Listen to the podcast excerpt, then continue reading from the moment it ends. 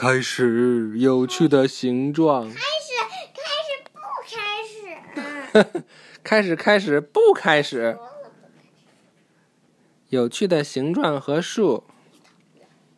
哎呀，不要老这么说。正面还是反面？来看着看着讲，看一眼就躺下了。嗯，不行。李克想去电子游戏中心，这没什么可看的。电子游戏中心是什么？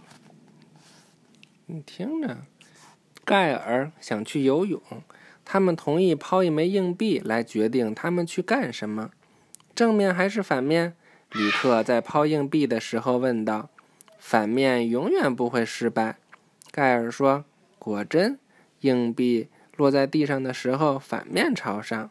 看到了，盖尔咧嘴笑了。我告诉你了，反面永远不会失败。去游泳吧。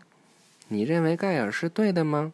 反面出现的次数比正面更多吗？试一试这个实验，并找到答案。在一张纸上画两栏，分别把。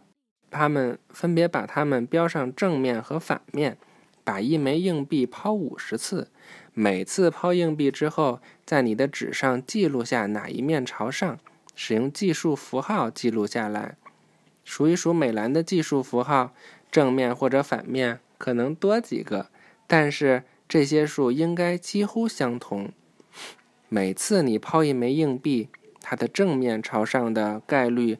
和反面朝上的概率是完全一样的。我们说这些概率是相等的。嗯，对。在你手机上。嗯，试一试。计数符号是当你计数的时候用于记录数字的一种简单方法。用四条直线代表前四个东西，然后画一条线穿过这四条线，代表第五个东西。为第六个东西画另一条线。当你画完之后，数一数有多少五条线的组，然后把剩下的线单独加上。好玩吧？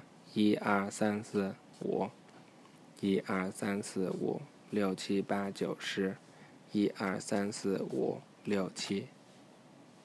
这个是不是挺好数的？比如说你你要数，这是多少？五十，就这么数了，可以。一、二十二、五三十三五四十四五五十五五六十。预习下一课：骰子的运气。骰子的运气。晚安，拜拜。